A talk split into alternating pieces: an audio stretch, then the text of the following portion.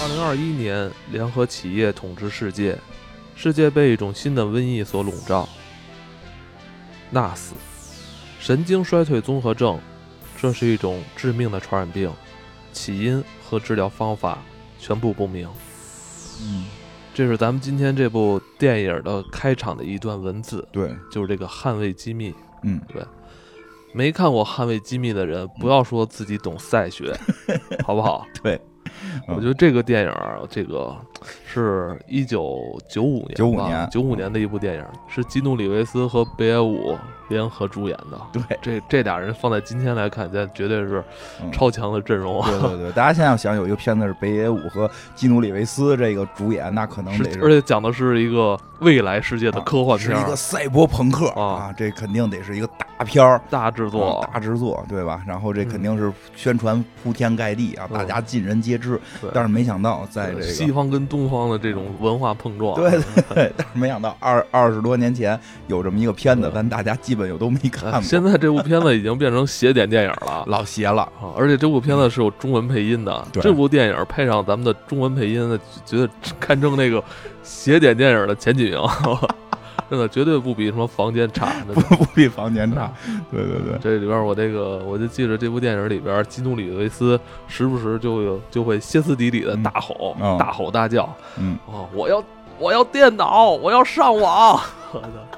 对，特别特别认真投入、愤怒的说这句话。对对对嗯，嗯呃，这部电影这个呃金花也不知道怎么着，就是在就是也也是我们去找，前阵儿不刚做完赛博朋克嘛，，对，嗯，然后做了期付费节目《赛博朋克》，嗯，然后就金花就找到这么一部电影，很邪典。呃 你你说你也是就是因为找赛博朋克才知道、才找这部电影的，对，其实我也是之前没看过，没看过，我也之前没看过，我只是听说过这个小说，我没想到它有电影，因为我一直以为就是这种正统一点的赛博朋克是没有拍过电影的。嗯，后来看完这部，我就知道为什么不拍了，因为太邪典了。对，而且这部电影就是呃就是这个小说、嗯这个。被誉为赛博朋克圣经的《神经漫游者》的前传，对，前传故事前传，故事前传是有小说的，而且这个小说应该是写在《神经漫游者》之前的。啊，所以有人说这个是《神经漫游者》之前奠定这个呃赛博朋克圣经的这么一这个这个一个短篇小说，名字叫《约翰尼的记忆》。哦，哎，他这个前传这个小说也是威廉吉布森写的，对，也是他写的，啊，就这部电影还不是一个，就是不是恶搞，不是恶搞，是恶搞不是同人，不不是同人，不是恶搞，而且很严肃的买了版权，还请了这个呃威廉吉布森这个赛博朋克的教父作为这个编剧指导什么的，但不是导演，但不是导演，所以这个这个其实它里边表达很多东西，其实真的是威廉吉布森可能在那个时代自己认为应该是而，且据说是威廉吉布森还参与了这部电影这个特效这部分的这个创作，对人得问呀，什么是赛博空间？他也不知道，他就是人工智能 对啊？人工智能怎么体现？反正据说是他参与的人进入这网络之后是一个什么样子，是吧？因为当时都没有这个经验，对对吧？当时你说，呃，当时已经会拍异形了，是吧？会拍这个太空漫游了，对但是说这个神经网络是什么东西啊？哎，其实也说不好，其实在之前已经有了，也有也有八一八一八二年的那个创，其实已经是这个，就是哦它有有这种表达，都是身上憋憋着别着这个霓虹灯管，然后在在街上走。但是但是可能人觉得那个还跟还跟这个威廉吉普森写的这个不太一样。啊，跟这个写的不太一样，所以可能就要参考一些他的意见。他可能就天马行空的，可能有这种那哎那会儿有个词儿叫“知识大爆炸”，咱们小的时候这么会儿就大爆炸了，那会儿还没有，现在等于咱们是爆炸的边际了，不是咱们已经炸完了。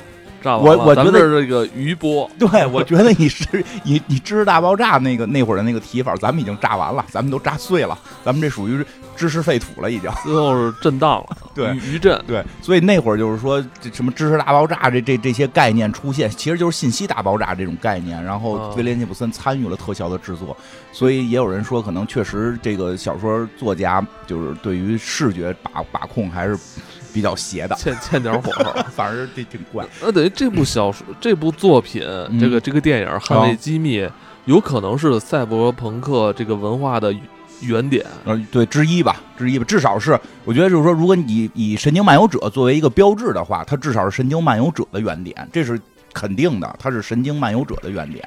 因为现在也有说，这个早早期的，还有早期的一些赛博朋克的作品，其实比威廉·吉普森会早，但是没有它成为这种所谓的圣这个赛博圣经的这么一个这个这个地位明白。啊。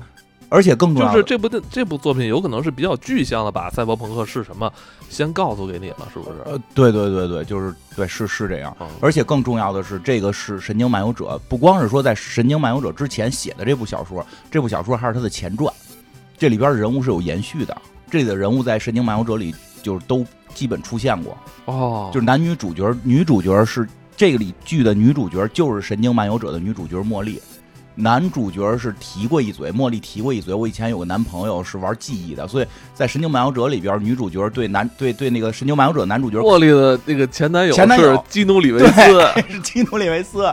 然后你记得吗？就是那个那个咱咱们讲那个赛那个《神经漫游者》时候也说了吧？那个茉莉就提过一嘴，说的她其实一上来就喜有点喜欢那个《神经漫游者》的男主角凯斯嘛。到后来提过，就是你跟那个男孩有点像，因为那就如果如果《神经漫游者》要。要搬成电影的话，那还是得让基努里维斯来演。那基努里维斯已经 快六十了。呃，可以可以提供一张基努里维斯的照片，就是茉莉偷偷的拿出这张照片看，这是我前男友，是不是跟你有点像？对，因为那个那等于就是《神经漫游者》这部小说《赛博朋克圣经》是吧？它的前传其实是一部电影。呃，是开始是小说，开始也是小说，后来被翻拍成电影，翻拍成电影了。所以我怀疑他翻拍电影，其实开始是想试试水，能不能把这种。这种这个赛博朋克的这个传就是呃传统一点这种赛博朋克给搬上荧幕，所以你看为什么后来《神经漫游者》一直没有对搬成大荧幕，就是可能大家就是太畏惧这部电影《捍卫机密》的这个高度了，是吧？太畏惧了，太太畏惧，他再拍出这样的，对，就是因为确实在那个时候，大家对这东西没有什么，就是。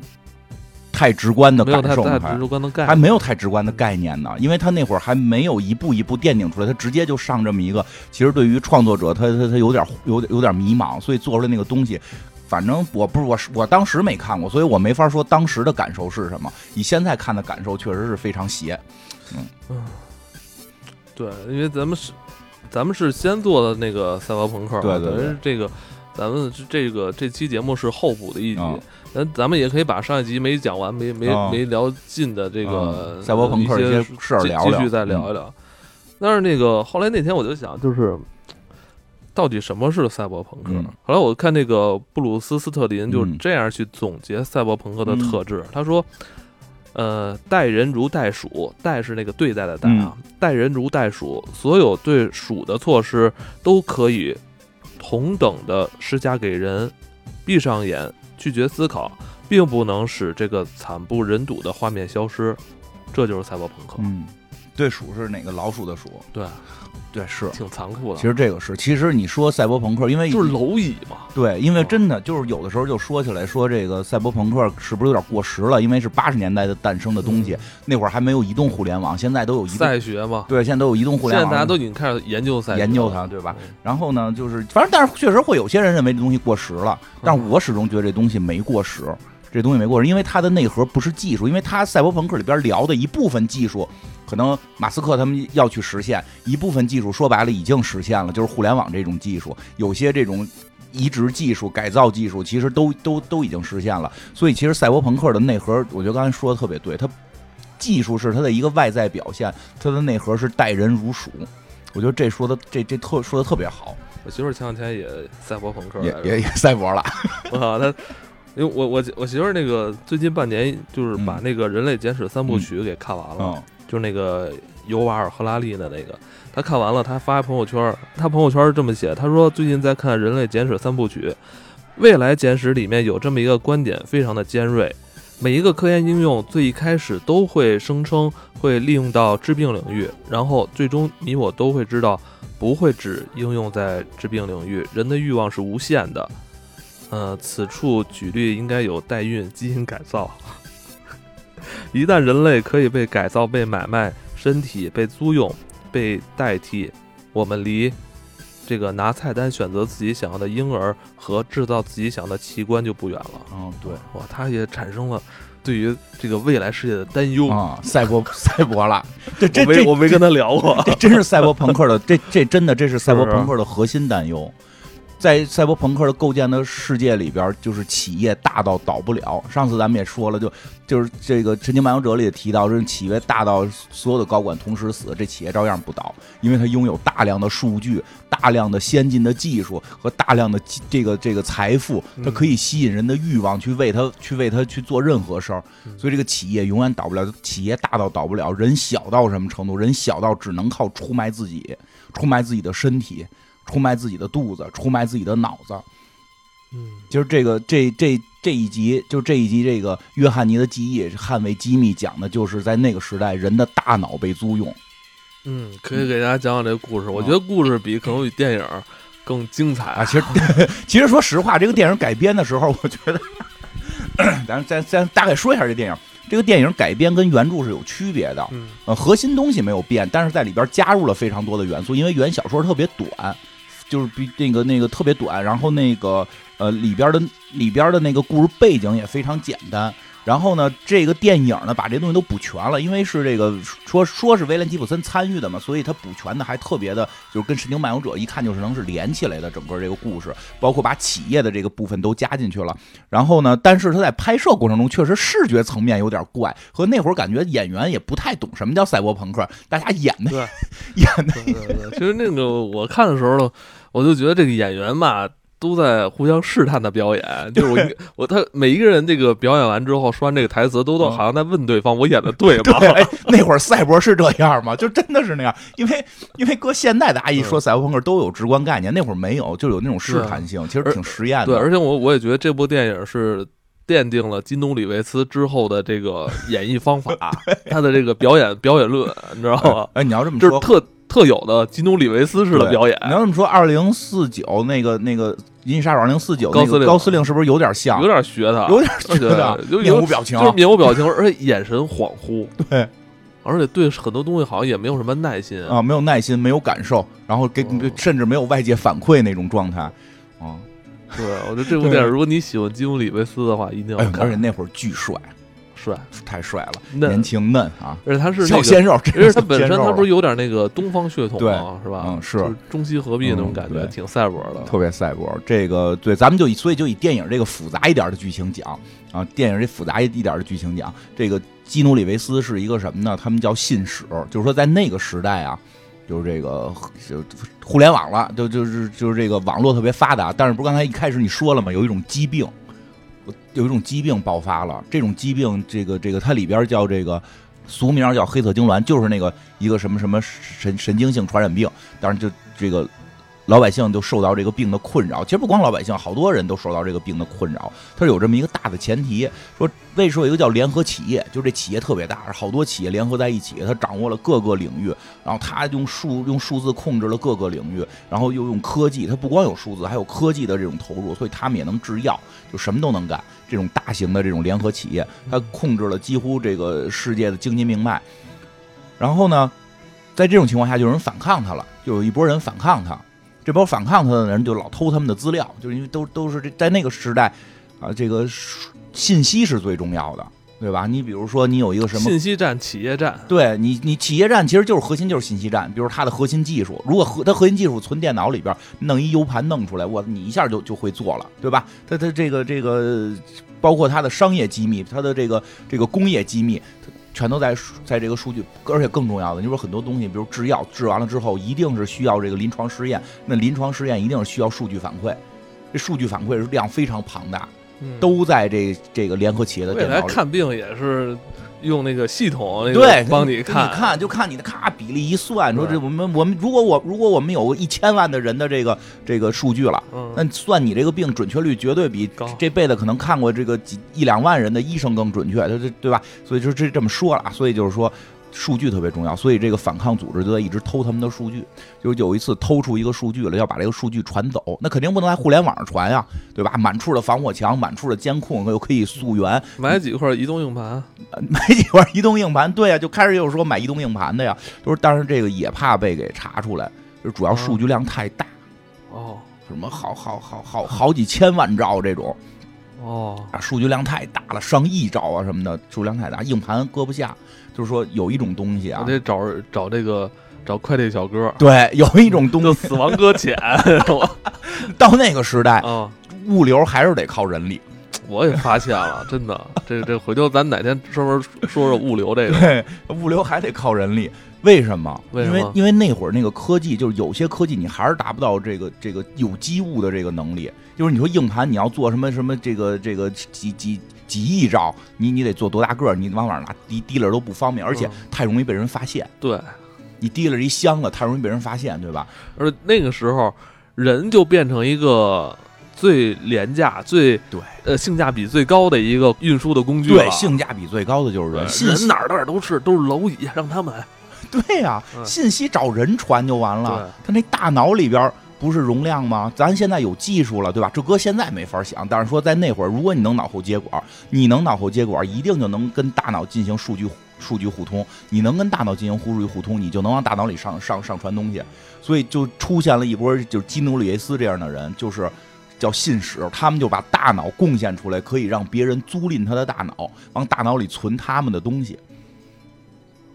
但是他过的生活很幸福，因为给的钱很多呀，啊这肯定比普通上班挣的多呀。所以一上来，基努里维斯你没看，也是在那种酒店里边啊，啊，旁边都是美女，然后搁着这种香槟啊，光着脊梁这啊，这盖着丝绸的被子，对吧你看这个嗯，快递小哥哈，这个挣的不少，也挣的不少，挣得不少。然后这个也是都是那种视频交互，当然那会儿的电影。九五年电影还没有想到现在屏幕会那么大，那会儿设计还都屏幕比较小的嘛，就和他的这个中间商就联系，就说的是这个中间商跟他说，你大脑该升级了，就是你这大脑容量有限嗯啊，跟这个该升级了。然后这个呃基努里维斯要干嘛呢？基努里维斯说什么呀？说我想把我记忆买回来，啊，就准备退休了。退休了，说挣差不多了，挣点得了，对吧？再挣该该累死了。说的这个，但是说买记忆很贵。说为什么要？就是首先就是说他为什么把记忆卖掉？他要把他大脑腾出空间来存东西。那大脑里边的记忆不就占着容量的吗？先得抹除一部分。我操！我是不是最近，我是不是自己偷摸 你去去做什么？对，我觉得你现在这个手术了，你现在大脑手术你是不是夜里出去给人快递了我不知道，可能我大脑是我自己给我那个就是就是默许了啊？。你偷偷出去快递了，可能我现在我现在记忆只有这个一年，就最近一年的前面都没了没了。啊。那天有一谁给我那个微信跟我说说过年给我送点东西，我说嗯是谁呀、我也不好意思问。我说不用了，我主要是不认识真的不认识，想不起来是谁了。你想，就是说过来吧，这个基诺里维斯这种信使，他想去卖东西，他自然对自己有损伤，他就要把自己的记忆删一部分。那删哪部分？他就删童年，久远的记忆对现在的生活没有什么太大帮助，他把童年都给删了。删了之后还好，说删除这部分是在一个地儿存着的，说有一天你想退休，能给你还回来，但是要要要做手术，这需要花一笔很大的钱。嗯他一看现在自己挣这钱，挣这钱吃喝玩乐是可以的，但是想把那记忆买回来好像还有困难，所以就说这价格怎么涨了？就是就是就是就是说，因为他大脑被改造了，就为了装别人的东西，他就是说。然后那个他那个中间商也说说你大脑能改回去，改回去便宜，就是你记忆就别要了，记忆重新移植回去还要贵。但是金鲁维斯特别想要回自己的记忆，就说的这样吧，那个你还有没有就是别的生意？他说大不然这样，你再干一单大的，这单大的干完了，你你就就有钱了。光荣退休了。啊，你就光荣退休了。说这大的说在哪儿呢？说的你得去一个地儿，这个中文版里叫西京啊，是这个是这个实际上他只说的应该是北京，是为了开始可能避免一些这个争议吧，因为他讲的是一个未来的事儿嘛。九五年拍到二零二零二一年，他今年就二零二一年了，所以所以你别说，哎，二零二一年我们不是这样，他是那会儿的一个科幻小说，说他到了这个。北京说到大饭店对吧？这个抽着华子，真是华子，真是华子，特大特写，得抽着华子。对，因为这个，这个这个呃叫什么？这个呃，威廉吉普森实际上就是他对东方还是有有一定考证的，就是他当时就是写这个这个《神经漫游者》的时候也提到了什么邵氏电影，不过听说。听说哪个啊？听说那个那个那个之前那部呃叫什么来，《银翼杀手》，好像邵氏就有过投资。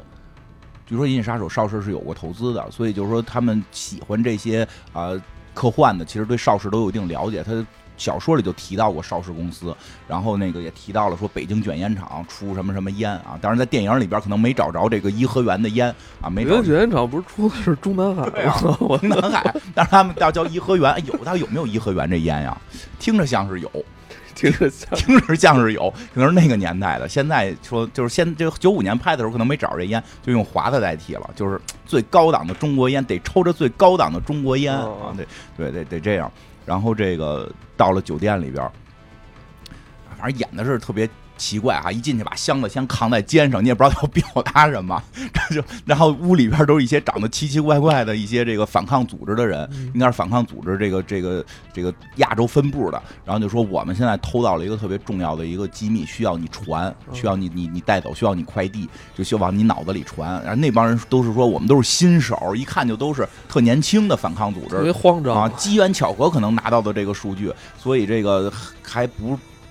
不老练，就就不成熟，就特紧张。我们都是新手，我们该怎么办？金·里维斯特稳定，说没问题，别慌，别慌，看我的。我我我这是干这行的，干干了干都都好对干好多年年了，对吧？那个华子一打开，里边都是那个设备，其实外头是个伪装，里头是设备，叭叭叭一打，身上好几个烟盒啊、火柴盒啊什么的，牙签盒啊，都给摆着摆成一串，然后把一个光盘搁进来，就开始能转，对吧？特厉害，都是设备，跟跟特工似的。说的那什么，说的那个，说的呃传传吧，传吧多大？多大，对吧？人一说啊，说是什么什么三亿多，他其实心里一咯噔，嗯，他那个 他一咯噔，对吧？这个为什么呀？因为他他上楼之前，他已经给自己大脑那容量弄了个压缩包了，就是就是说我这脑容量我不行，就是翻倍了的这个接收。他觉得你一文件能多大？你能传什么？结果没想到传这东西比他大脑容量要高出快一倍去。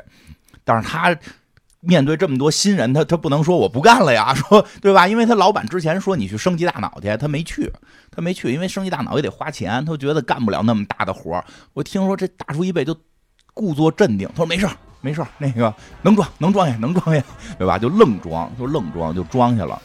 他是说装下之后可能会对大脑进有损伤，装上之后，它属于这个超载运行。对超载运行就是说你短期两天还行，一旦嗯超过比如二四十八小时，对你有可能就会被这个信息给反噬掉。对说什么呢？因为开始还说了，大脑容量实际是高于这容量的，但是可用空间是有限的。你不能大脑里边是东装满了，你怎么可能你脑子就爆了？所以说就是就是他那个仪器就脖子梗这儿有一个眼儿，能插进一个那个东西去探测，说你大脑里边现在还有多多大的空间，对吧？买家要看一下他要买的这个部分合适不合适，啊，对吧？他他就隐瞒了这件事儿，他说合适，但实际上他是超载的，就已经侵占他其他部分的功能了，就得忍着说二十四小时，我如果把这信息取出去，我就还还没问题；如果二十四小时取不出去，我其他大脑地方可能要坏死。当然他就隐瞒了这事儿，他传完了之后就开始流鼻血嘛，就就是因为超载了嘛。但是那帮新手也不懂，可能要是老手就知道了啊，你超载了。新他好像手是打了一套什么那个对太极形意拳，对他自己跑到厕所里边去吐纳。嗯扎下马步吐纳，吐嗯纳接花发，然后这啊比划了一套，然后闪电五连鞭之后啊，就觉得没事儿了。真是这样，真是真是这样要不然他血点呢，都都打了一道太极，好了，鼻不流鼻血了。突然，突然他这个 就是他们是在一个酒店里边的房间里边这干这个经络你知道吗啊？对他那任督二脉内部经络走顺走走顺了，就对，打通任督二脉了，然后用用气功和这个赛博科技能联动啊，然后这个时候突然来了一群人，这群人是什么什么呢？就是黑社会进来就杀这个屋里这帮人，就杀屋里这帮人啊。对，还有就是他说这个他这信息不是存到大脑里吗？怎么取出来是有个密码，嗯有个密码，密码是三张画，这密码是三张画。这三张画呢，就是有有一个小条吧，有一个小条，这条是要传送给就是口令哈，口令，你得把这个就是二二维口令，那会儿还不懂二维码呢，但已经想到了，你输个三三四四这个东西太容易被破解破。解如果是三张二维图，难度就大，所以说他们就是说弄了三张二维码，但是跟我们现在看的二维码不一样，是三张照片儿。这三张照片儿得传，先把三张照片儿发传真传到那个就是收快递那边儿，这收快那那那边儿得拿到基努里维斯取出来，得用这东西取，对吧？这因为一下你传好好好好几亿兆的东西，肯定传不过去嘛，所以就传这三张照片传给了对方，但是没传完呢，刚开始传，刚开始传，黑社会就来了，反了那个山口组，山口组破门而入，真写的就是山口组。山口组是怎么回事呢？说在那个时代啊，这这大型的这个公司啊，科技互联网公司，他们就是说底下啊雇佣黑社会，上边买通政府，叫做三位一体，这是赛博朋克，就是说。至少是威廉吉普森所构建的赛博朋克里边非常重要的一个环节。企业大而不倒是有原因的，因为它它以以以盈利为其主要目的，可以买通这这两方之后，三方形成一个以以行政命令，然后以暴力手段和经济和巨大的经济作为后盾，形成一个根本无法攻破的三位一体。所以他能买通山口组，整个黑社会被买通了。山口组进来就杀人，为什么？因为要把这个信息抢回去。这个信息不能流入民间，因为这是联合企业的一个重要机密。现在还不知道这机密是什么呢，所以捍卫机密就是捍卫这个机密。基努里维斯这个身经百战呀，他噌家伙就跑了，没管屋里人死活，没有说行侠仗义，我来救你们，哎，我救我的客户没有，撒丫子就跑，然后就一下就没有了，没有了。然后呢，但是他好像就只记住了密码的第一张图。一张半啊，对，一张半，因为他想把那密码抢走，因为他为什么抢密码呢？很简单，他没密码取不出大脑的东西，他就得死，所以他需要这密码。但是抢密码的时候，对方是一个改造人，那个手指头能够跟鞭子一样伸出一个激光五连鞭啊，五连鞭啊，他那个是火焰五连鞭，用火焰五连鞭打基努里维斯，把那个纸条给打断了，所以基努里维斯只有一半的密码，当然人跑了，然后屋里人都被屠杀了。屠杀之后，基努里维斯就是他知道那个送货地点到哪儿，他就回去嘛，回回回要要回到这个送货地儿。其实送货地儿好像就是他这个老家。回去之后，他问他这个还不是他的老家，是他的工作地点啊。他问他的这个这个这个叫什么呃中间商，就说的我就说怎么回事啊？说你这最后一单怎么给我找这么一生意啊？我操，还他妈我就是一我就是一快递小哥，你怎么怎么怎么还还弄上黑社会了？对不对？那边哎不好意思啊，不好意思。这是一个意外，这时候就已经开始有人追追杀基努里维斯了，就是已经有人开始追杀他了。然后就是那边大哥就说的这是意外，中间说这是意外，说你赶紧回来吧，你赶紧回来，回来之后那个咱咱们有办法解决。他就回去了。哎，在这个过程中，就女主角就出现了。女主角在这个片子里，据传说啊，有一种传说是由于制片方没买到茉莉的版权，就是这个威廉吉普森卖这个小说的时候，只卖了这个小说故事。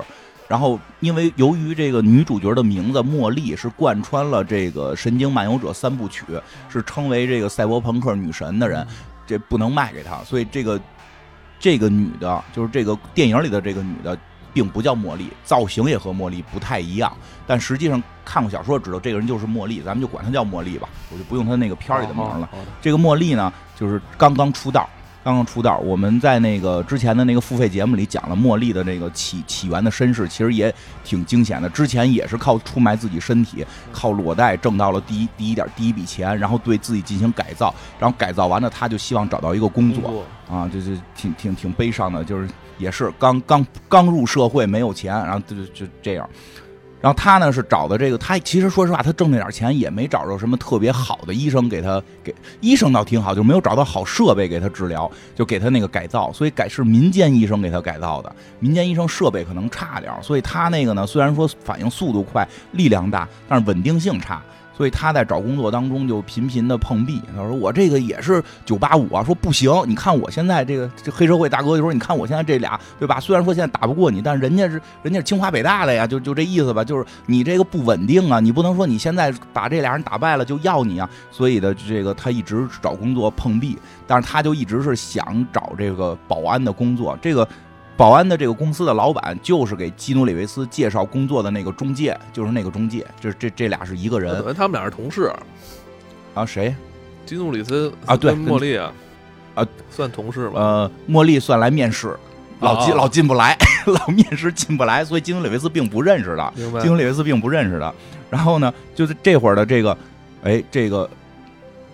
这个中间商大哥把基努里维斯骗来之后，就说啊没关系啊，我们把他取出来呀什么的，啪就给人他呃基努里维斯摁床上了，对吧？还摁在一个手术台上，说我们现在做就是就是你这不是直接取电脑咔往我这一搁取出来就完了吗？说你这给我搁这台上什么意思？一看黑社会来了，他这个中间商已经跟黑社会串通了，啊，就是说那个，哎，这真 真没想到吧？这 真没想到吧？中间商什么意思？说嗨，现在黑社会想要你这脑袋，行我给你直接切了就行了。对啊还 导出来干嘛？金雷斯一直喊能 能弄出来，能弄出来，你把它你把它给输出就可以了。说嗨，太麻烦了，把脑袋切掉就可以了。我们只要你的脑子，谁管你约翰尼是谁？我们要的是你的脑子。你的死活不关心，因为你你身上的器官已经变成了一件商品的时候，你整个人就只是一个商品，人如鼠一样，你就随时可以被我们做人如待鼠，哎呦，就就给他要锯他脑子。金雷斯都疯了，说我这原来以为我就是一个快递小哥，我就是送块硬盘，然后你们怎么现在直接要剁我脑子呀？都没想到已经没有人拿你当人了。但是这时候茉莉特别愣，茉莉看到这个情况，突然就冲进来了，冲来就开始搅局。其实他的目的是什么呢？就是展现一下自己的功力。我特能打，就是你们俩虽然说你因为那个谁，哎，就这段戏我看了好几遍才啊看明白，我说不知道他特别混乱。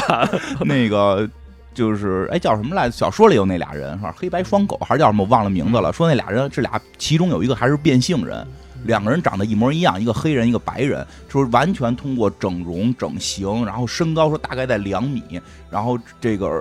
完全是工业线上出来的两个人，就是脸型都一样，只是一个黑皮肤，一个白皮肤，而且其中有一个人是变性人，茉莉也不知道哪个是变性人，就是原来小说里写的这俩，但是小说里边，嗯，在在这个小说里边，茉莉跟这俩人是朋友。其实后来电影里也提过一嘴，说我跟他们从小长大的。茉莉在小说里跟他们是朋友，就并没有打，但是但是就还跟别人打了。但是在电影里这段戏他给就是融合了，融合成茉莉是跟他们俩打。因为茉莉为什么跟他们俩打呢？茉莉就是说，哎，你老说他们俩这个比我稳定，我明明比他们俩能打，我就要展现在你最就是在你们干坏事的时候，要展现出来，因为你没请我，你没让我来你公司上班，我我我我就是让你难堪一下，让你知道你该请我。所以他进去就就跟人打起来了，一边打一边说嘛。然后那个确实中间商马上就说：“我给你钱行不行？我给你钱，你不要找工作嘛。”然后金雷斯说：“那我给更多，我给你五万。”就说：“行，你给五万，你是老板了。就很混”乱，很混乱，但是金雷斯就跑了。啊，要保护我，我说：“你先保护我你。现在是我的保镖，你要保护我。就就生意太好谈了，然后那个黑社会把这个中间商也给杀了，因为黑社会一看没拿着脑子，这事儿我再败露了，把中间商也给杀了，中间商这个就没有了，中间商这这线就没有了，就变成了黑社会继续去追杀这个基努里维斯。啊，基努里维斯这会儿明白了自己大脑这个东西非常值钱，嗯，而且对方是绝对想要他的大脑，而不是简单的这个这个要把东西拿出来。但他现在同时又面临的一个问题是，他这脑子里东西如果不拿出来，他二十四小时他就得死了要，死了。就要死了。这个时候他就这个这个这个，反正挺没辙的，他就想了一办法，还是举报吧，要把这事儿给举报了。对，因为说实话，在那个时代是禁止你租赁器官的，不允许你随便租别人的脑子。但是因为里边他干的这事儿是黑活，是违法的，违法的违法的，就就法律规定不许随便的这个这个用用用脑子送东西，不能随便租人脑子，但是就是有黑市，他是个干黑活的人。对吧？就是书里边写，就是记忆那条路的，他是玩记忆那条路的，都是黑活上的一条路啊，跟跟金瓶彩挂似的。那会儿可能就是就是骇客，就是就是就是骇学，然后有这个记记学，就是他是记学的，玩记忆这脉的，对吧？但他是先说的对，然后这会儿他喊他要电脑，对吧？就说的不行，这事儿现在严重了，我怎么办？我得上网，我要电脑，快给我找一台电脑，我要上网，对吧？先上网看我自己大脑里这是什么。啊，就那会儿就不太会表，那会儿真的是还没太想明白该怎么表现这件事儿。上网之后，那网都跟万花筒似的吧，就稀里哗啦的。那会儿也，然后出了一个那个那个画面真的是我九几年第一次那个玩电脑的时候看到那些游戏特别简陋的游戏，你知道吗？是跟花瓶了似的。啊，对跟，花瓶的，然后出了一个花瓶的脸跟他说啊，啊你不要侵入我啊这种，特 而且最逗是没有键盘。那会儿想象的是什么？是脑袋上扣一个跟 VR 的东西，嗯然后手上带着那个 VR 设备，对吧？然后那个就就像就像翻书一样，在里边这么手瞎比划。然后基努里维斯演的就是基努里维斯脑袋上套着一个这东西，然后用手瞎比划，一会儿向上，一会儿向下，一会儿向左，一会儿向右，然后之后不是一直都这样吗？他在美国，他在后来所有叫约翰尼的这个电影里边都这么比划吗？都会比划。对，嗯奠定演技的一一一部戏啊。反正比划过程中是怎么着？他是先好像是。就是想看他大脑里是什么，他也看不了。然后是他好像发现了一个医生的名字，说在这城市他找这医生好像能解决这些问题什么的。然后同时他就发现大脑里边是这个联合企业的一些，是和这个反派和和和这个反叛军之间这个这个偷的这个文件。他后来就说不行，这事儿我就好像是告诉军方吧，反正就都想把这事儿给报上去。就是虽然自己是是是干黑活的嘛，但是这个现在危及到生命了，他想把这事儿往上报。结果往往上报呢，这个打他这，因为他是黑客嘛，他也是黑客，虽然是玩记忆的，他黑客技能虽然没点满，但是也估计得是中中上水平，嗯他也能知道一些秘密的电话什么的，查到一些秘密的地址，所以就调查这个事儿，他就想把这个信息传，就是就是往上报。但是这时候茉莉好像觉得说你这太危险了，结果他们俩在争执的时候，茉莉突然就晕倒了。啊，不这抽搐啊，抽搐打摆子，晕倒了，打摆，对，打摆子了，说着说着突然开始，啊我特别邪点这块儿，真的。对吧？你这这得是种没有的病，人叫黑色痉挛。我我说啊？你你是你是病人，你是病人，你传不传染？对吧？这个约约翰尼就想跑啊，基努里维斯就想跑，但是一看，哎呀，这姑娘长得也挺好看的，哦救了我，对吧？对吧？主要之前这个姑娘管这基努里维斯要钱来的，说你得给我钱，我救你出来。基努里维斯说：“到行，你等彻底我安全了，你给我一账号，我给你转账。”那女孩都傻了，我说你他妈给你你我这样的，你觉得我我用互联网的钱吗？你得给我现金，这他妈所有能溯源的钱，我没干黑活没法接收，对吧？这个他他就怕管人，怕有人管他要发票。说那那得救这女的吧，他就想说救你这女的临倒下之前说说我认识一个医生，他能救你也能救我，就把人给带到医生那儿了。抽搐的时候还能说一句啊，这么最后一句理性的话，啊啊，没没动静了。再说反派那条线吧，反派那条线就该出现重要角色了。啊，北我们的北野武，北野武，老师啊，北野武老师，北野武当年还没面瘫的，感觉。对，然后坐在一个大写字台这儿啊，就是他是我跟你说，这部场这部戏，呃，据说也是北野武第一次参加这个，也是参演好莱坞的戏是吧？呃，我感觉也是奠定后来北野武的这个这个演技表演。表演也是，反正也面无表情。这戏里人大部分除了茉莉，我觉得有表情，剩下的所有人都是面无表情。我觉得这部戏里边大家的那个表情啊，就是都透露着那种是不是这样？我演的对吗？啊，有有没有？是有点儿，就表演完都要停顿一下，啊就对对对等对方回应再去。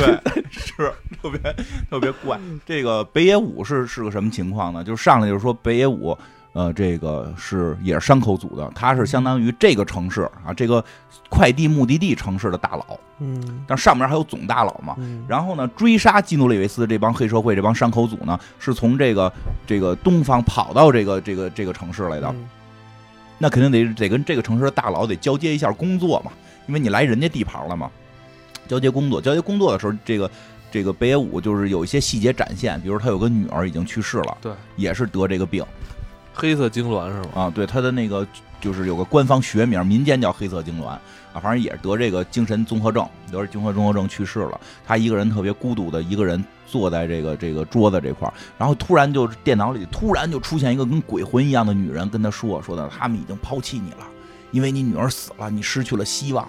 他们已经抛弃你了，就就总有人跟碎碎念，跟他们上古邪神似的，他也不知道这人是谁。然后呢，这个黑社会过来跟他交接工作，要去追杀基努里维斯嘛。他接完工作之后，这黑社会就去追杀了嘛。不是第一次追杀没成功嘛？嗯不是第一次追杀就是在这个中间中间商的这个诊所里边，想想开这个开瓢，给这个基努里维斯开瓢没成功嘛。这回来之后，这人就又找这个北野武说，北野武就就是也是面无表情，就是说行知道了，我再找个别人吧。跟他们没演一样。我再找个别人吧。以后我我觉得赛博朋克的戏可以找我，我也可以面无表情。然后这个说我找别人，我找谁啊？这也特怪，打了一电话，打一电话找了一神父啊，神父一接电话说我们二十四小时为您服务啊，你需要谁去见上帝？说啊，也不是需要一个完整的人，只需要他的头去见上帝。你说他叫什么名字，我去拯救他，对吧？我就那那那个神父就就是一个就是一个杀手，就是给他多少钱他改造人人杀手改造人杀手，他要永生。我的天哪！然后这个也是拿着刀拿着斧子就出门了，就要去杀这个约翰尼。这个时候他们就跟这个，我不知道我能不能赶上赛博朋克改造了。你想改造？我想改造永生啊，那多养生啊，长寿。赛博养生，每哎，赛博养生就是水里边泡螺丝钉。是吗？我就那么一说，你不改造了吗？改造了吗？机油泡泡泡，机油泡螺丝，你赛博养生，然后别别喝啊，别喝，不要信啊，不要信，除非你是一个赛博人啊。然后这个这神父就开始出马去杀人啊，这个去了这个反抗组织这块儿，也不知道为什么去人反抗组织杀人，反正啊去这诊所杀人，反正就是他。知道那个女孩儿他查顺那女孩儿查查那女孩儿是谁什么的，就是一边杀人一边追问这个这个基努里维斯他们的这个这个下落啊。然后另外这边基努里维斯他们呢，这个这个不是这女的病了吗？给这女的给送到医院，医院给这女的治好了，就是这个民间诊所，不是正经医院，就是民间诊所，私人无照医生啊。因为老百姓说那会儿也看不起有钱的，也没有医保，看不起这个。这个这个正经医院的，他只能看这民间的。这民间医院呢，就是这个时候，这个基努里维斯就趁人家给女的治病的时候，跟人那上网，一秒能有一秒上网，绝对不能不能不能不上，就在那上网。突然那个屏幕里出现那女鬼魂，也开始跟他说话了，没说两句，让人给吼开了，就是我的设备你别碰。你边儿去，说你该去哪儿去哪儿，对吧？就说这事儿，后来就开始聊起来了，就说脑子里有东西啊，我再再不拿出来就要死了，这个那个的。这会儿女的，让我上一会儿网吧，对我都快死了，你让我上会儿网吧。然后这女的说：“这女的说，这女的也醒了，说你帮帮她。这基努维斯说都查着了，这互联网上什么都有。我我我搜索了一下，那第一个推送有一推送说找谁谁哪哪哪个医生，说找哪哪个医生解决问题。说这是推送，对吧？这个这个推送过来的，我要去找这个医生。这城市最好的医生就是他什么的。说行，那就是这个这个医生说行，我带你去找，就带他去了一个大型民间医院，就里边就是都是得这个病的这种。”然后这个这个在里边就说说的这个，我要找这医生，他说没这医生，他说不可能啊，我说咱们互联网有这人呀，推送给我了，头一个啊，对吧？互联网怎么怎么可能没有？说谁说互联网有就都是真的？这是一个代号。这是我们这个医院的一个代号。当我们觉得这个病人没法治疗了，我们怕给这个病人造成这个不良的影响，我们就会摁一个钮，就就大喇叭就开始广播什么什么医生，请到哪哪哪个什么地方会诊，我就会假装那个医生离开这个间屋子。这样的话，那个病人就就不会觉得是自己要死了，或者说这个病这个医生治疗不了，给他一种安慰。所以我们编了这么个医生，所以在互联网上有这个人。哦，就不给你治，就说明你这病是治不了的。对你已经可能我治不了你了，但是我又不能说你该死了，对吧？所以就会摁一按钮，说什么什么医生，请去哪儿会诊。这时候万一是执着的人呢？他该找那个排行第二的了。呃，反正就是。就就是说，哦，这都是假的。说，但是这个时候说，我们必须得把你脑子里东西取出来。说，但是没有密码。他说，我这有一张，我这有有有有一张，一共三张，我这有一张，我这有一张。说说的就正聊呢。说为什么必须取？为什么必须取你脑子里东西？说你根本不知道你脑子里东西多重要。嗯。说虽然我们现在取不出来，但我已经知道里边是什么了。你这是能扳倒这个巨型企业的砝码。对，不光扳倒巨型企业的砝码，甚至能拯救这个世界。你这个是解药。你这是这个黑色痉挛，这个神经综合症的这个传染病的解药哦，哦，等于，他这是病的解药，不是说攻克企业的，不是，它是病的解药，那就是那这是好东西啊！哎，问题就出来了，说就是这个药，而且不是不是说这个药是刚研发，有人偷了要去买，是这个药至少已经研制出来了三年，就这就是疫苗。这对这企业早就有了，就只要这东西一出来，就是这世界上以后这病就不会再有了。对，它是能够完全治愈这个病，大概三周使用这个药，三周就好了。有副作用吗？什么脸歪眼斜？不知道，不知 道，不知道。它还不是疫苗，它是这个得病的人打都都都好。它不是疫苗，得病人打都好。而且就是这茉莉就能好，就是金诺里维斯肯定茉莉已经有是有这个暗生情愫了嘛，说这能治疗你啊，这能治疗你，我脑我的脑子能治疗你。就是，但是，说，但是这个企业不想公布，哦，为什么？而且他们要去找地儿再做实验，去干扰这个、这个、这个、这个数据什么的这种啊。说因为这个，说这个医生好像说他他其实就是这个反抗组织啊，他就是说他们就要拿到这个信息的人。但是现在我们没有这个这个这个密码密码没有这个密码，没法开锁，没法开锁。然后呢，说这个企业是想把这个东西给一直隐藏起来，不给大家治病啊。因为后来一会儿那个电脑说为什么不能治病了，特有意思。然后这这个说，但是我们得拿拿出来，死活得拿出来。金·里维斯说，就开始不乐意啊，就凭什么这就是他妈有有风险的情况下要拿拿出来？当然你想不拿我也是死，拿也是死，对吧？我拿了我还能救我喜欢这女孩，我刚看上这妞，对吧？就拿呗。说但是怎么拿没密码？说咱们必须得找一个。能破破解密码的，当然一般破解的机器已经破解不了了，这太难了，因为你这是三张二维码。说那怎么办？说你找琼斯啊，就正说着呢，突然琼斯是谁？对，琼斯是谁？就正说这事儿呢，突然就是有一个神父就杀进来了，就神父杀手，就那神父杀手过来啪啪啪砍，啪啪啪剁，然后把这医生给宰了。医生临死之前，医生临死之前就是去找琼斯，带他去找琼斯，琼斯就在反抗组织啊，这个。这个这个茉莉带着基努里维斯就去找琼斯了，就到了反抗组织，连喊带叫的，反抗组织也不给他开门。在那会儿，基努里维斯又有了一段精彩的表演，站在一个垃圾山上，跟茉莉说说的：“你看看河的对面，你看看那才是我该待的城市，我要住在酒店里，我要吃三明治，对，喝啤酒，喝冰镇啤酒。”有酒店服务，然后就开始脱裤子，我也不知道为什么，然后蹬出衬衫来，衬衫要熨平。我操，这段特别精彩，真的 特别精彩。对，我我我，我觉得这可能是也是现在很多人的心声，是吧？因为他是，其实就是说，在那个时代，由于消费主义导致每个人的这种消费欲望，其实你看他说没什么大欲望，住个酒店，吃个三明治，喝个喝个啤酒，衬衫。我现在就是每天。不不看看一些那种购物网站，我难受。对，但是这些东西如果不能满足，他会非常痛苦。真的，买双袜子都开心。啊，他说我我不想当救世主，我就想消费啊！我开始就是谨小慎微的在角落里生活，我就是想消费。为什么现在逼我当救世主？我想花钱。真是，真是。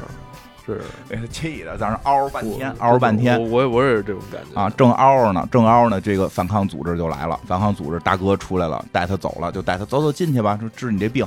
你看疯的是不轻，跟他们垃圾山上喊，跟这喊啊！我该在城市，我怎么能跟垃圾在一起，对吧？茉莉也都看傻了哈，行吧，反正大家都有都脑子不太正常。哎，以后。再有人找我什么开会什么的，我就用这段来表达，就喊是吧？我要喝冰镇啤酒，我衬衫要熨平，我需要酒店服务，我不想跟你们开什么播客大会，不想跟你们开那些什么探讨播客发展的大会，不要找我。嗯哎，但是如果开会同时给你酒店服务呢？那也不要。我觉得我只要我只要上网。我不想跟你跟任何人接触。然后，然后这个，哎，这这段真的其实太精彩了，又写点又精彩，就喊的这几句，而且关键是是有中文配音的啊。我们看着中，我看过英文也看过中文，中文配音更有意思啊。嗯，推荐大家看中文配音版，特别刺激。这个时候，这反抗组织给带走了，就说的反抗组织就说说，我们就对抗这企业很多年了，这企业特别坏，他们有疫苗也不给大家。就就有这个，就比如叫有疫苗，他们有这个治疗的药物也不给大家发，说现在咱们只能靠琼斯了。开始问琼斯是谁，吭哧半天，那个女的说，因为茉莉知道啊，但是没好意思告诉他，磨叽半天说琼斯是个海军。然后他说走，我们去见琼斯。我要打开大门，我就那个就那个很赛博，那个画面，说实话到后来还留着，像公呃那个那个呃，应该可能也跟工科互相学习来的。嗯，好像工科会早一点吧。然后这个打开之后，就是一个那个从上向下的这种这种垂直的无数个电视组成的这么一个一个大的叫什么东西？好多显示器，好多显示器组成的一个巨型的塔。坏了啊！倒着的巨型塔，我打各种各样显示器，咔咔咔咔咔下来。然后我家里现在我摆满了，能摆四块显示器。你给自己围起来。我那个笔记本，我俩笔记本，一个 Pad，俩显示器，一共五个。我那我那天拍照片？那你现在就差琼斯了，特别赛博朋克。你就差琼斯，加上我手机是六块屏。你你准备准备准备弄一个琼斯，真的。我可以同时看五个电影。然后你是不是神经改造了？你能同时看五个电影？你一眼看一个，你只能看俩呀。你快速扫，如快速扫就这样。顺时针扫一圈，逆时针再扫一圈，治疗颈椎，那你这也算赛博太极省时间啊。啊，有道理啊。然后这个看看琼斯到底是谁，这个时候又发现，在这个电视塔旁边啊，这个这个电屏幕组成的塔旁边有一个大水大鱼缸，鱼缸里边有一个赛博海豚，有一个大海 特别牛逼！大海豚。我觉得那个海豚这条线可能在之后的赛博朋克的这个赛学里边都不会再出现呃了。很少出现，但我觉得特别棒，我特别希望再出现赛博海豚。我记得好像就是九十年代那阵儿，好像有一阵儿研究这海豚热，啊、说这海豚这脑子跟人类差不多那。时候老天天嚷嚷海豚海豚的嘛，对啊你记得吗？是啊有一阵儿有一阵儿就说这海豚智商高啊啊，啊，不光智商高，性欲高，就特别像像人类，所以有人说嗯海海豚是外星人，对吧？那个那个是是银那个《银河漫游指南》里边也说海豚要往上蹦是想离开地球给人类信号嘛，就它比你聪明。说这海豚大脑太强了，是吗？说这个说这个赛博海豚也是戴着眼罩，嗯，这海豚也在 VR 里玩儿，对对对对海豚也在 VR 里，我老酷了，身上装上装甲，那个约翰尼一上来一看这海豚，哇，还那个不屑。嗤嗤之以鼻。说半天，琼斯是那么个海豚，然后那个海豚生气了，啊啊啊，就在那儿咬，呃，在那儿尬哟，啊，就哎你是不是？是是拧撒娇，哦，你说我不行，你说我不行，嘤嘤嘤，然后，哎，就这嘤嘤嘤是一个声纳信号，直接就好像就就可以攻击人，嗯，那后来还用上了。是那海豚这是有声纳系统的嘛？嘤嘤嘤，这这声音，你不是声音现在是科学很厉害的科学吗？直接就就一下打中了这个约翰约这基努里维斯约翰尼，约翰尼老了，我操，这确实这海豚行。他说人说这不是一般海豚，这是军方海豚。原先这海豚就是就是什么专门破解密码的，我们就靠这海豚能够截获这个这个这个联合企业的这些东西，就给破解了。它是专门解密码的，给你解密码跟玩儿似的。你只要你的大脑跟海豚的大脑相连，跟他神交，跟他神交，你跟他脑交一下，你这个其实挺风险挺大的。海豚的动物那呢特别爱干这事儿，你反正你有这么一风险，你跟他神交一下啊，脑交一下，你就密码就出来了，他就可以把你东西取出来了。啊，然后这个时候突然那屏幕里边那就是好多电视那个屏幕嘛？屏幕里边那个那个女女的那个那个那个叫什么？就是跟幽灵似的一个女人又出现了，就说就说啊，强尼，你赶紧跟海豚神交啊，就把它取出来，我们要打败这个这个这个联合企业。等于他就是把自己大脑的这个信息嗯，传给海豚，然后海豚给他破解，嗯，破解密码，因为他只知道密码三个三张图，他只知道一张半，他只知道一张半嘛。当然这破解就需要很长时间嘛。然后这个时候再说这个谁，这个这个这个反派这边，反派这边有交付，啊，对，反派这边这神父山口组，神父就是在那儿瞎打了。山口组这边有变化，什么变化呀？就是这个北野武，北野武这条线虽然是一条弱线，但是也挺神奇，因为北野武老能看见那个一个女幽灵在他电脑里说话。你跟这儿挖着挖着扫玩着玩着这挖雷，突然嘣儿瞪出一女的来说：“你该反抗你的公司，你看你该反抗你的客户，你的客户是个大坏蛋。呃你你每天工作不不玩耍，什么总总有一天变傻瓜是吧？对 对对，你只工作不玩玩耍，你会是你变成一个傻波一，对吧？北野武不想成为傻波一啊，北野武，北野武就就就就就掉。北野武这这黑社会也是也是有脑子的，不是打打杀杀，对吧？日本武士这文武双全，调查一下这人是谁，结果查出来说这人死了。就这边他有一个画，就是有一个那个幽灵，他是有脸的嘛。嗯这个电脑幽灵这张脸，他一查查出来了，说是就是这家联合企业前任 CEO，而且已经死了。说那怎么回事？这这闹鬼了？说还真是，说他死之前意识上传了，上传的意识又在瑞士申请了公民权，所以我觉得这个概念很先锋，这很当时，而且就是说它有公民权，这不就是咱去年做那美剧上传上上上载载上载新生吗？而它里边一直提强调一件事儿是什么？就是说，其实赛博朋克实际上是把科技跟政治经济结合，尤其是跟经济结合。它里边也涉及一部分这个人权问题。它跟这个东西结合之后，它构建的这个世跟这个世界，它不像有些科技，它本身只就是科幻作品，它只聊科技本身或者科技跟人人性。中间少一块经济，这里边带着经济这一块呢。就如果一个人上船之后，你是不是属于一个人，很多时候是一个哲学考虑问题。但是在赛博世界，就如果这件事真推动，往往这个世界都是这件事还没想明白呢，租赁你的器官这件事儿该合不合乎伦理还没想明白呢，黑市就已经起来了，就会突然有些国家为了某种经济利益就承认这件事合法，所以有一个中立国家就承认这个上传自己意识是合法的，就是瑞士。所以所有上传意识的人就以这种你无法界定他是人还是一个 AI，但可以在瑞士申请公民权，你这个你就是一个瑞士人了，你的意识将会受到瑞士国家的保护。这这这这特别神，所以他说他是一个瑞士人了，现在他已经有瑞士公民了，他是这个前任前任这个联合企业的 CEO。这北野武也纳闷说他他妈让我干这企业干嘛？他不是企业 CEO 吗？然后这女的这这个这个幽灵还跟北野武说说的说的那个就是，呃，这个企业有治你孩子的药，没给你，就是就是明白吗？就是你现在你是黑社会，不是在接了这么个单吗？这单的这个甲方实际上是害死你女儿的这个元凶。你应该去这个这个报复，应该去报复。北野武就好吧，就去北野武就去了，然后把自己的武士刀也拿出来了，也不是这把刀一直没用，一手拿着枪，一手拿着刀，对吧？去打基努里维斯，就是跟那个神父一块儿去，就是这会儿神父也杀到了这个反抗军，跟反抗军里边跟茉莉打起来了，然后北野武跟基努里维斯打起来了，北野武是拿着枪指着基努里维斯，也不说话。基努里维斯说：“你不敢打我。”然后。我可以避开你的头，然后 是吧？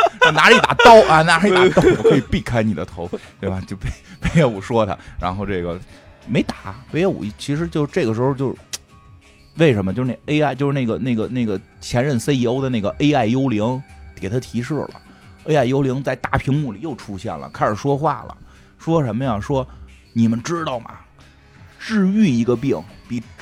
治愈就治疗一个病，比治愈一个病要赚的多得多。一个病如果永远治不好，这个人要终身服药，他要一直花钱一辈子。如果三个礼拜就治好，即使这个药比这个治疗的药物贵，他也就治好了，而且可能就不传染了，不传染就没有没有利润了。所以企业算的是利润。我说这个皮肤病呢？不知道啊，到底能不能治啊？不知道。现不过现在有打药啊，十二万一年，我昨儿刚问的。啊，十二万一年，我这个我这病就能治。但是你的病比较多，不就是就是银屑病这个问题，就是银屑病这个问题，因为这是我所有病的根源，因为他他经常就是保好，呃，十二万那个说基本保好。不能人说不能保好吧，就是说还不错，有进医保的，但进医保的好像说治疗皮肤的效果会差，它更多的好像治疗什么风湿什么的。没进医保的那个有一个十二万一年的，说效果是不错，打了能好。然后就以后每年要用这十二，要花十二万，你就像一个我就可以像一个正常人一样的，就是出去和别人约会，就是意思吧，就是说皮肤就不会有这些问题，骚就也我会痒，会流血，会骚，会流血。会骚，对吧？就现在有这问题，但是到底能不能治，我也不知道。咱咱不不不不能说就能治就这样，但就是说，至少在赛博朋克的世界里边提出这么一个观点：说如果治疗一个病，长期让他服药，能够让他像一个好人一样的，让他长期治疗，或者花的费用一定比一次性治愈高。那这个他说这话，那给给这俩人听有用吗？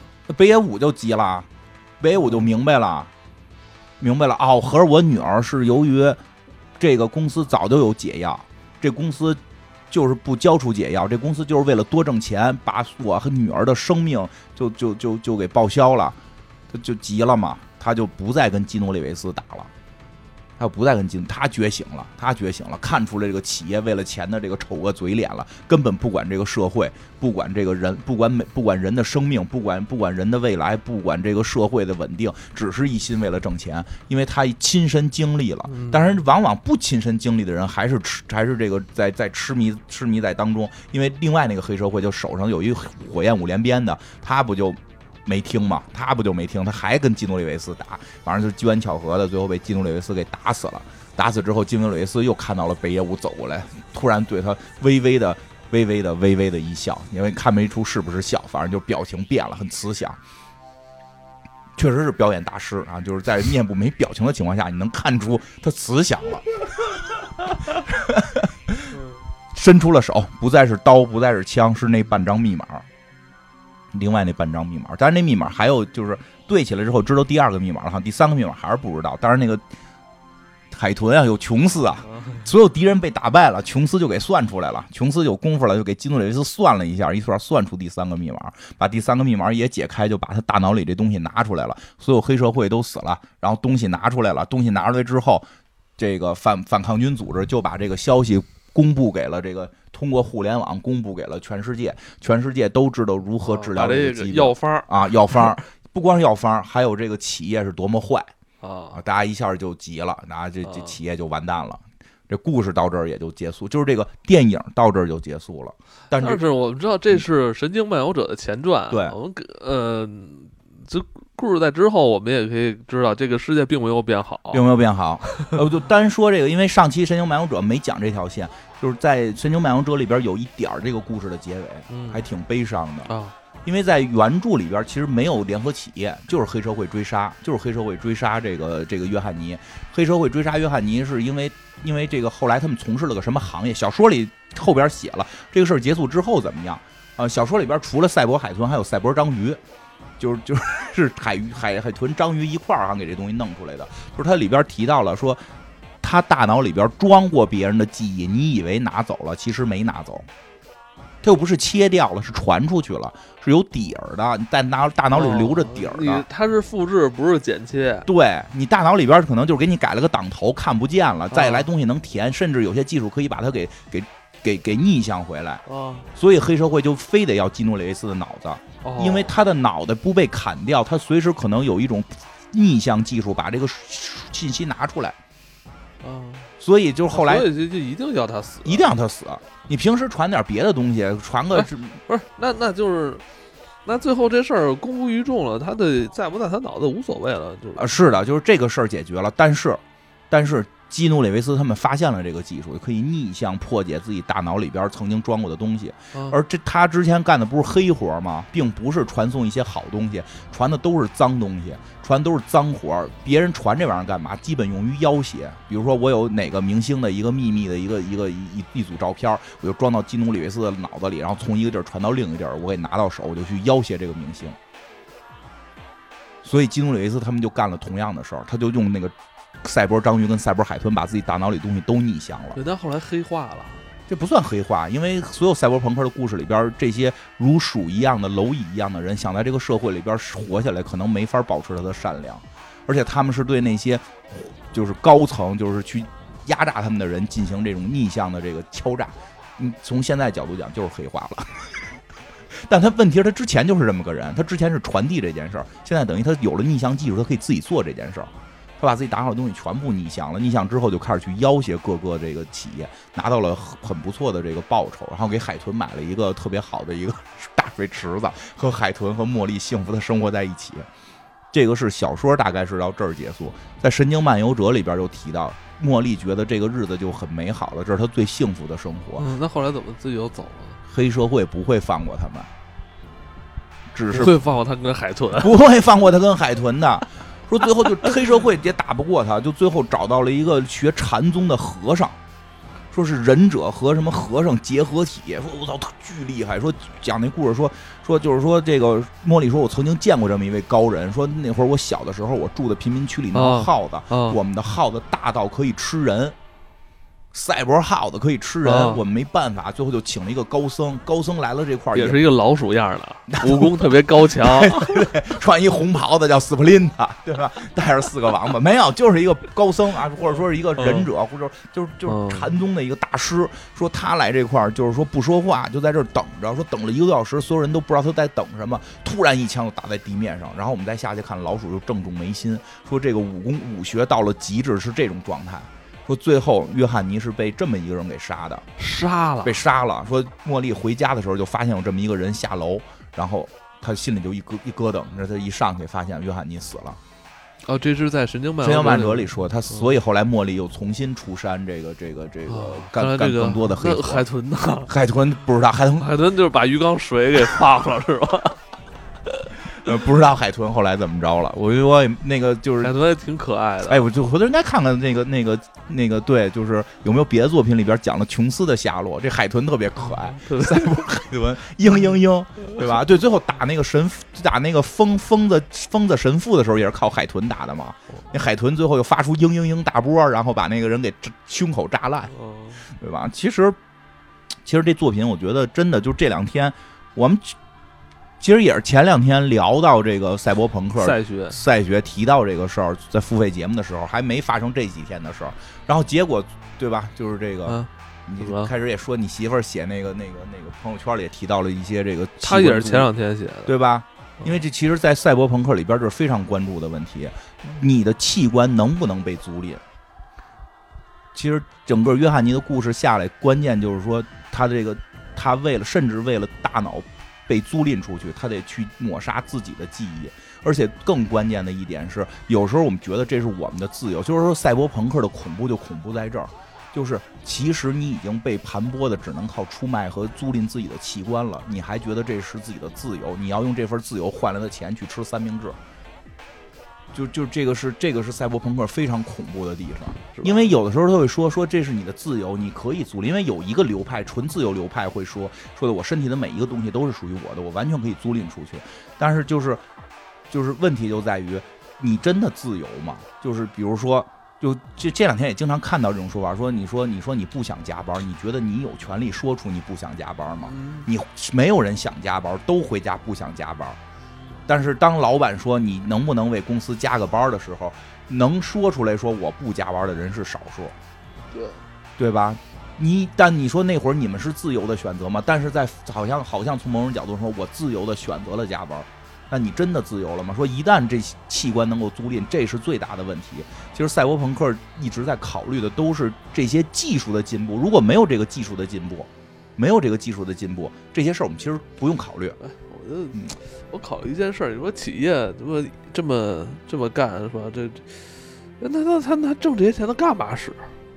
不知道啊，就挣啊，就就是企业在挣。有种，我个人觉得啊，就是说，在至少在赛博朋克的世界里边，会企业会变成一种生物。企业是一个生物，它不再是不就是一个这个企业，它这个，它企业不就变成一个吸血虫了吗？对，它变就是它就不停的吸血，但它。他吸完这血，他他没有任何用处。企业变成了一个怪兽的可怕点在于，就像那个神经漫游者说的，所有的高管死了，他都可以活着。原先我们会觉得一个企业是属于一个人，属于某一个人，某一个人被打败，这个企业就会倒掉。但现在的企业可能大到了，它不属于任何一个人，甚至是连就是这个这个这个，我觉得这个约翰尼的记忆这个改编的《捍卫机密》里边最。最让我觉得改编的好的一点在于他的那个前 CEO，那个前 CEO 觉醒了吧？前 CEO 说了句话里边说他们不要我了，哈，就是我们都以为这个企业是属于这个 CEO 的吗？属于这个董事长的吗？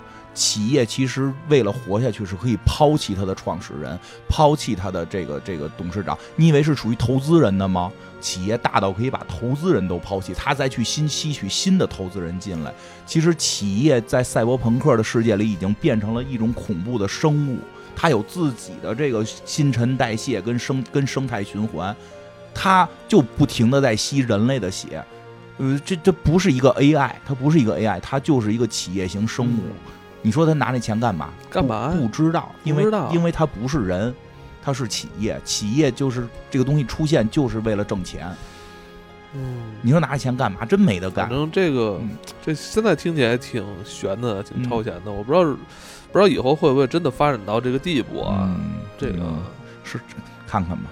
不，这真的不好讲。